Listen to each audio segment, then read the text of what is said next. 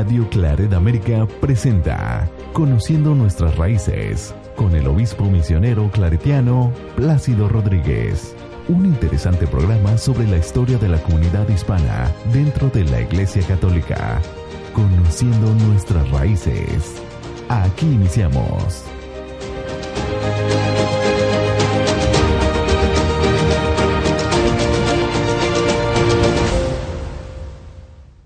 Bienvenidos a Con Raíces con el obispo Plácido Rodríguez. Mi nombre es Laura Müller y juntos los acompañaremos durante este hermoso programa conociendo las raíces católicas de nuestra comunidad hispana aquí en Estados Unidos. Obispo, bienvenido a Radio Claret. Pues muchas gracias y también le damos la bienvenida a nuestro querido auditorio y estamos este, celebrando nuestras raíces, pero qué mejor también ver las raíces espirituales de San Antonio María Claret que el día 24 eh, de octubre viene siendo su fiesta, fiesta universal en toda la iglesia en el mundo, celebrando San Antonio María Claret y Clara. Así, y algo bien interesante es que yo creía que las celebraciones de los santos eran el día de su nacimiento y no.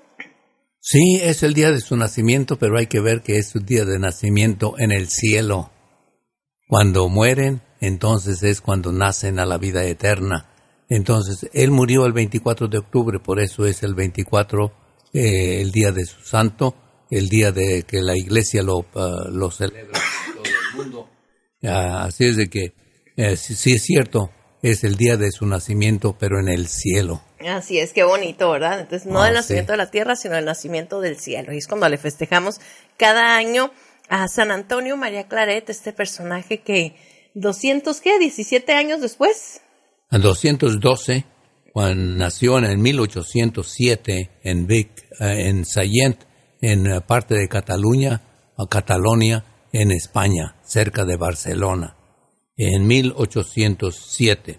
Entonces estamos en un tiempo muy turbulento de, de cuando las tropas de Napoleón, la- las, fuerzas eh, francesas invaden a España y hacen un poco, poco de revolución durante ese tiempo. Cuando ya tenía él siete años más o menos y tenían que huir de Sallent, ah, le ayudaba a su abuelito a, caminar porque era ya anciano y entonces allí aprendió muchas lecciones de paciencia llevando con mucho cariño a su, a su abuelito para llevarlo de la mano. Entonces, durante ese tiempo también su, su padre tenía una fábrica de telas y entonces allí se enseñó a ayudarle a su padre y al mismo tiempo a cómo hacer las telas y, y con el tiempo fue un gran, gran aprendiz de, de las telas, de tal manera que su papá se, se quedó tan, tan impresionado de su hijo que no solamente ayudaba y gobernaba la fábrica con los trabajadores, sino también les mostraba cómo hacerlo y, y iba adelantando los dibujos y diseños de las telas. De tal manera que su papá se, se sorprendió y dijo, hijo, te voy a mandar a Barcelona, a la capital, para que aprendas más. Porque en aquel tiempo Barcelona, Londres y París eran los centros de, de telares en el mundo. Entonces estaba, eh, llegó a, a competir eh, a ese nivel mundial sobre diseños telares. Fíjense, y, y algo bien interesante de él, una gran devoción a la Virgen que nace después de un accidente que tiene, estaba jugando con sus amigos en el mar y, y de repente eh, se empezó a ahogar, o sea, le empezó Sí. a perder control, empezó a ahogarse y dice él que, que le pidió a la Virgen que lo rescatara y, y pudo, pudo emerger del agua y de ahí nace una vocación muy, muy fuerte a la Virgen. Y es precisamente cuando estaba en su triunfo de, de tejedor, de ah, gran ah, empresario. Y ahí es cuando empieza a pensar sobre su vocación, qué tiene que hacer. Entonces esa fue una, una experiencia muy difícil de implorar e implorar la, la ayuda de la Virgen María. También en lo que iba a, a la iglesia los domingos, eh, escuchó el, el sermón ¿De qué le vale al hombre ganarse todo el mundo si pierde su alma? Le impactó tanto que entonces ya reflexionó y le, empezó a, pensar para irse al sacerdocio para ser misionero. Entonces em, dejó, regresó a, su casa y claro, eh, ha de ser un momento muy decepcionado para sus padres, viendo que el, futuro estaba en él y sin embargo eh, le dieron la oportunidad y la bendición para que siguiera el camino del sacerdocio. Y pues que tenía toda la oportunidad, venía de una familia pues económicamente pudiente, ¿no? Hubiera podido continuar con el negocio de la familia, a convertirse en un gran empresario y sin embargo pues decidió por la vida religiosa. Y quería ser un cartujo, pero ¿Es un cartujo? Ah, son monjes que, en la soledad mm. Y quería ser eh, estar aislado y en oración, en contemplación para toda su vida, pero Dios le mostró otro camino y para que fuera al, al seminario diocesano, de tal manera de que ya para mil, 1835 se ordenara sacerdote. Y se ordenó junto con Jaime Balmes, un gran filósofo de España también. Ah, eso lo sabía. Ah, sí. Y, y, luego comenzó entonces él a, a a trabajar como sacerdote en, en Cataluña, pero él lo que quería dedicarse era a predicar, predicar misiones, predicar en todo de pueblo en pueblo. Entonces por eso vemos en su estatua que acabamos de recibir por parte del provincial, el padre uh, Rosendo, Rabazo. Que nos manda una estatua de un joven peregrino uh, que va en marcha va de pueblo en pueblo predicando como buen predicador eh, San Antonio María Claret. Muy bonita la imagen, la tiene aquí al frente el, obispo y es un jovencito, tal vez unos ¿qué? 18, 19 años. Pues se ve, pero ya tiene que tener treinta y tantos ah, ya tiene treinta y tantos, ya está ordenado. Sí, ya está ordenado. Cargando su sombrero y sus zapatos bien puestos. Y nada más. Y así se dirigía de un pueblo a otros y de tal manera tenía tan tanto fervor que atraía miles y miles de gentes a, las misiones. Y también eh, llegó hasta irse a las Canarias a, predicar a todas las Islas Canarias. Entonces, era un eh, gran misionero apostólico.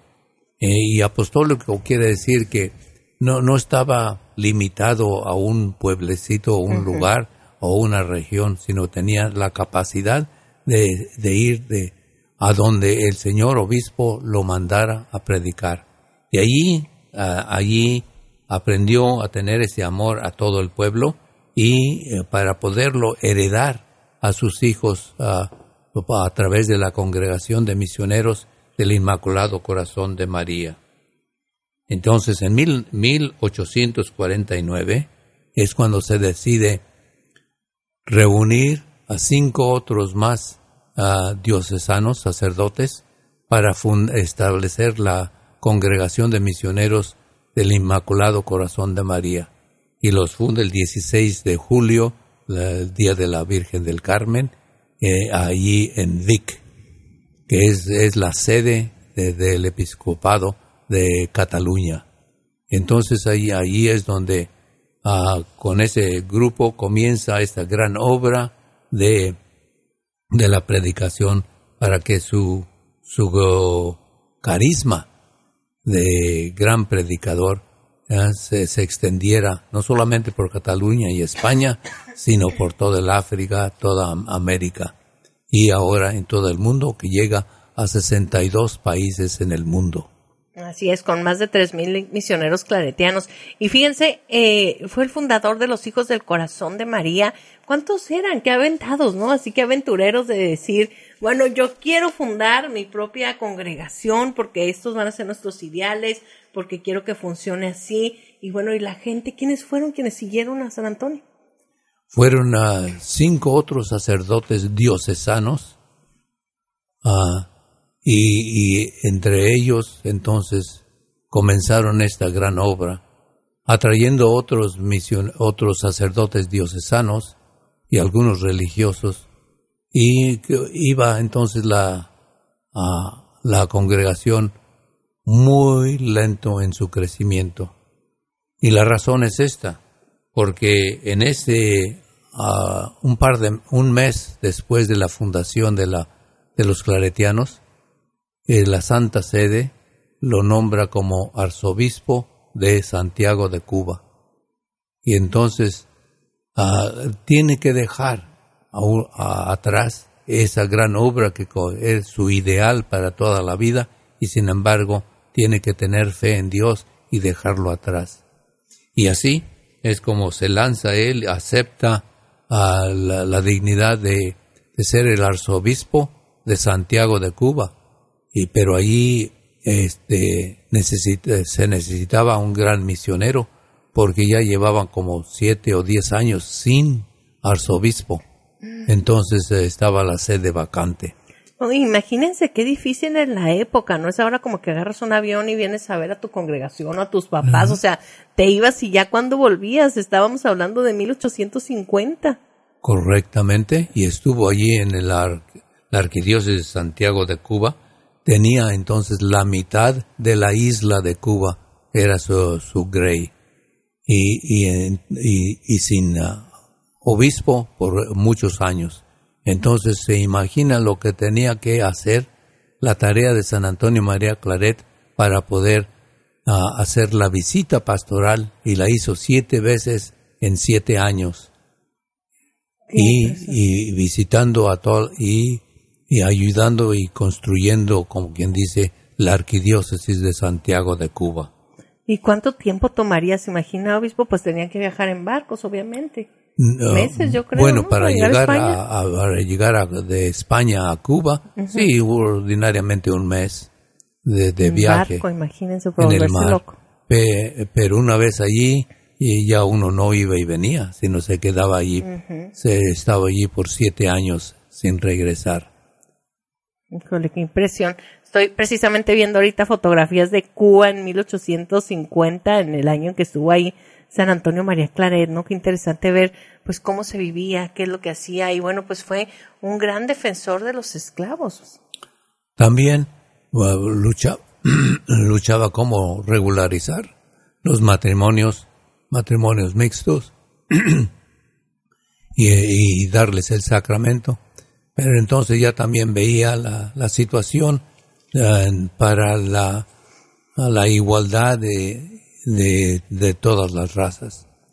Y, claro, el, el arzobispo San Antonio María Claret lo, lo veía como, su misión, como llevar el reino de Dios, como buscar la igualdad y todos los, ah, los ah, derechos de cada, de, de cada pueblo. Y, y claro, sin eh, mezclarse en la política, entonces otras personas traducían esas ideas ah, de, la iglesia, del pueblo de Dios, la traducían en, política y por eso con el tiempo ah, eh, las autoridades no, lo tomaron bien porque lo veían que favorecía al terminar la esclavitud. Entonces, aún Aún había atentados después, atentados como en Holguín, un atentado en contra de su vida, ah, por, por, por, seguir eh, estas, estas ideas. Y yo creo que también él nos dice en su autobiografía que la reina, el reino de, España ya dijeron hasta aquí. Entonces duraron siete, siete años y entonces lo, lo regresaron a España para que ya no fuera problema para ellos. Y entonces ah, se regresó con el título de confesor de la reina Isabela en mil, 1870. ¿Y qué implicaba ser confesor de la reina?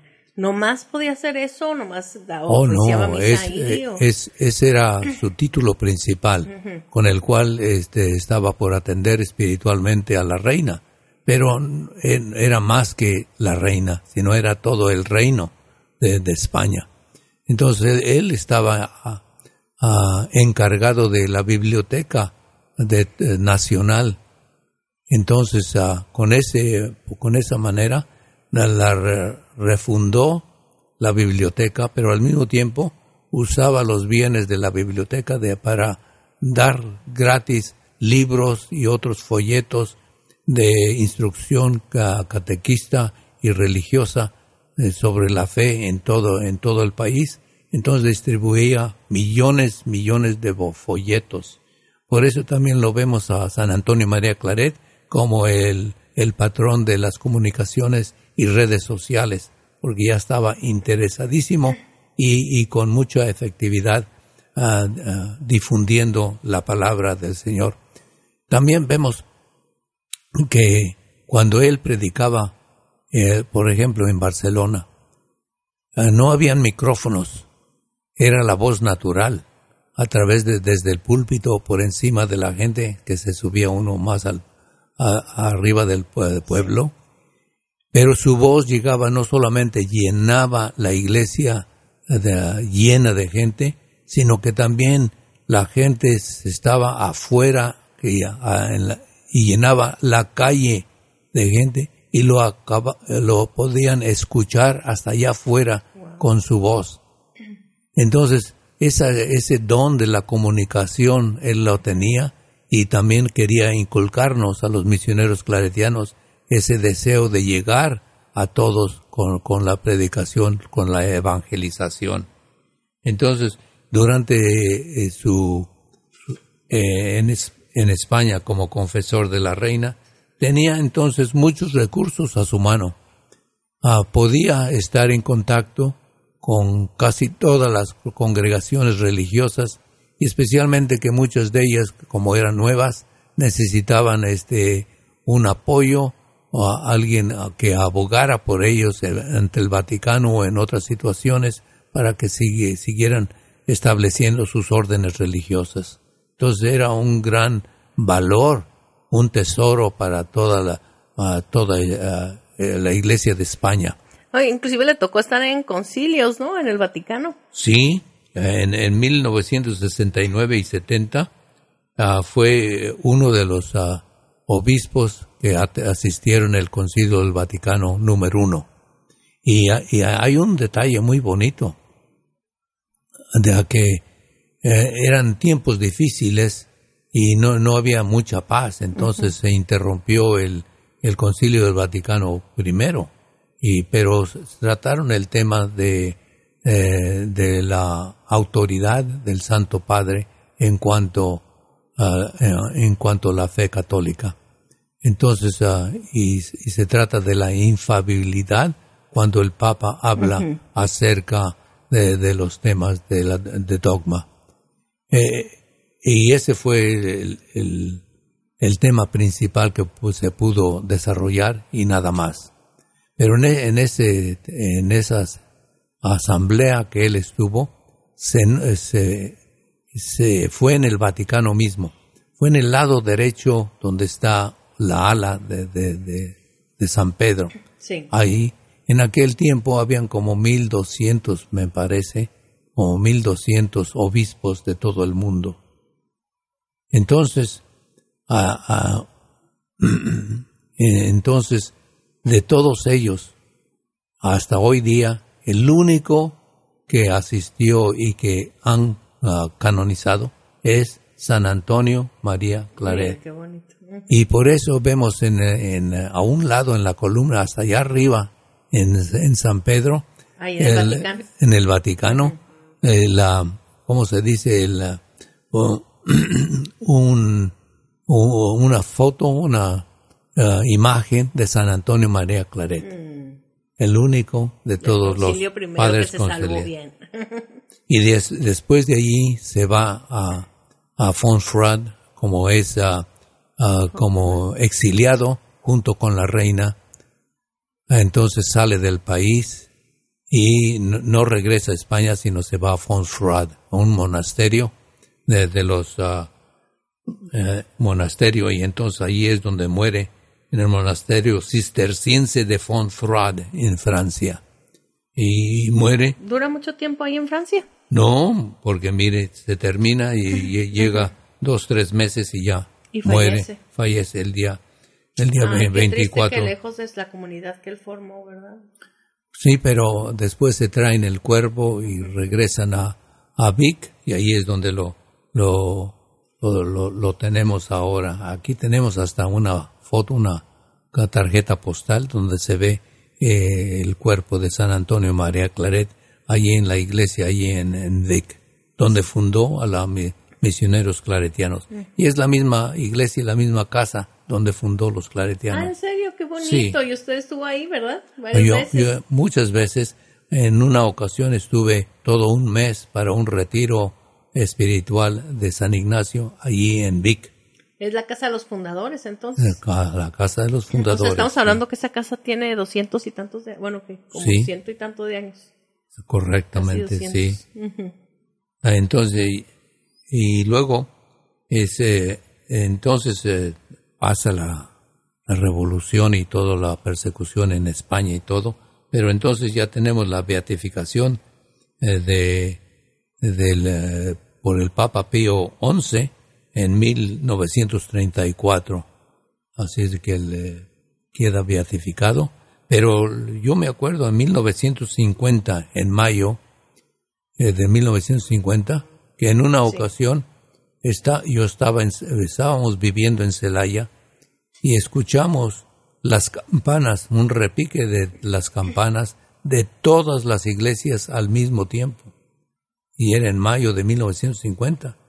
Y, y nos dimos cuenta que la razón por este jubileo, por este alegría, era la canonización de San Antonio María Claret por, por el Papa Pío XII. Ay, qué bonito. Entonces me acuerdo aún de ese, de ese detalle porque los claretianos vivían a una cuadra y media de mi casita por la fábrica de muebles El Carmen en Celaya, Guanajuato. Fíjense cómo todos terminamos muy cerca de los claretianos. Yo cuando viví de intercambio en Brasil, yo no tenía idea, pero había una escuelita enseguida donde vivíamos y ahora vinieron hace poco, mis, hace un año vinieron mis papás brasileños, la familia con la que viví, vinieron a visitarnos a Chicago y vinieron a visitarnos también aquí a la oficina de los claretianos. Y me decían, Laura, nosotros vivíamos enseguida de los claretianos, ¿no te acuerdas? Yo viví enseguida de los claretianos también.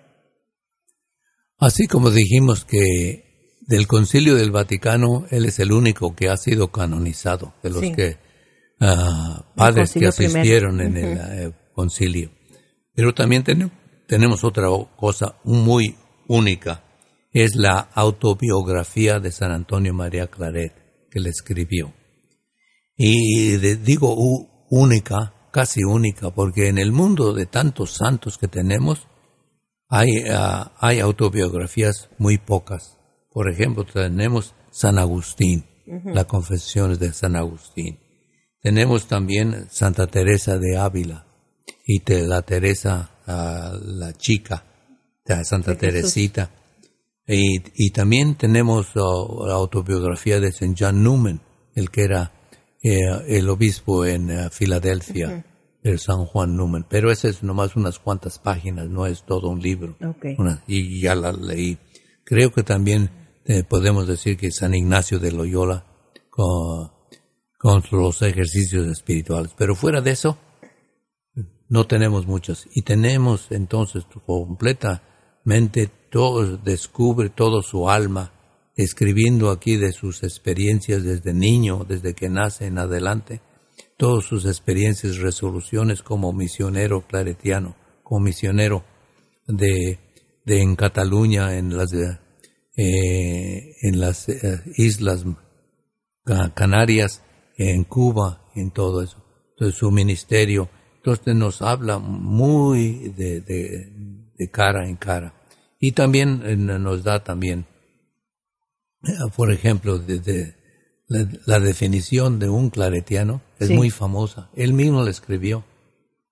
Ah, este es en el número 494, dice, yo me digo a mí mismo, un hijo del Inmaculado Corazón de María es un hombre que arde en caridad y que abraza por donde pasa, que desea eficazmente y procura por todos los medios encender a todo el mundo en el fuego del divino amor. Nada le arredra, se goza en las privaciones, aborda los trabajos, abraza los sacrificios, se complace en las calumnias y se alegra en los tormentos. No piensa sino cómo seguirá e imitará a Jesucristo en trabajar, sufrir y en procurar siempre y únicamente la mayor gloria de Dios y la salvación de las almas. hermoso. Y, esa definición, podemos decir, es de cada claretiano, pero es más bien definición del alma de San Antonio María Claret. Ardiendo en caridad. ¿Verdad? Qué, qué, bonita definición, así es. Y por eso es de que decimos que su lema era Caritas Christi urget nos, el, el, amor de Cristo es el que nos impulsa, y él lo comparaba como, como eh, el amor de Cristo como la pólvora en una, en una bala, que cuando explota avienta la, la bala y llega a su fin. Así también es el amor de Cristo es el que los impulsa a, a predicar la nueva evangelización. Muchas gracias, obispo. Qué bonito programa. Gracias por, por traernos todo esto el día de hoy. Y esperamos que en nuestro pueblo tenga, eh, conozca más bien la vida de San Antonio María Claret y para ver qué, qué tan importante es para nuestra comunidad y así vamos sabiendo sobre nuestras raíces, raíces culturales, raíces espirituales. Y nosotros raíces claretianas. Si quieren información sobre vocaciones claretianas, por favor visitar myclaret.org o miclaret.org o mándenos un inbox aquí en Facebook en Radio Claret América y con todo gusto les mandamos toda la información. Gracias por acompañarnos y obispo, nos escuchamos la próxima semana. Nos veremos. Gracias a Dios. Hasta luego.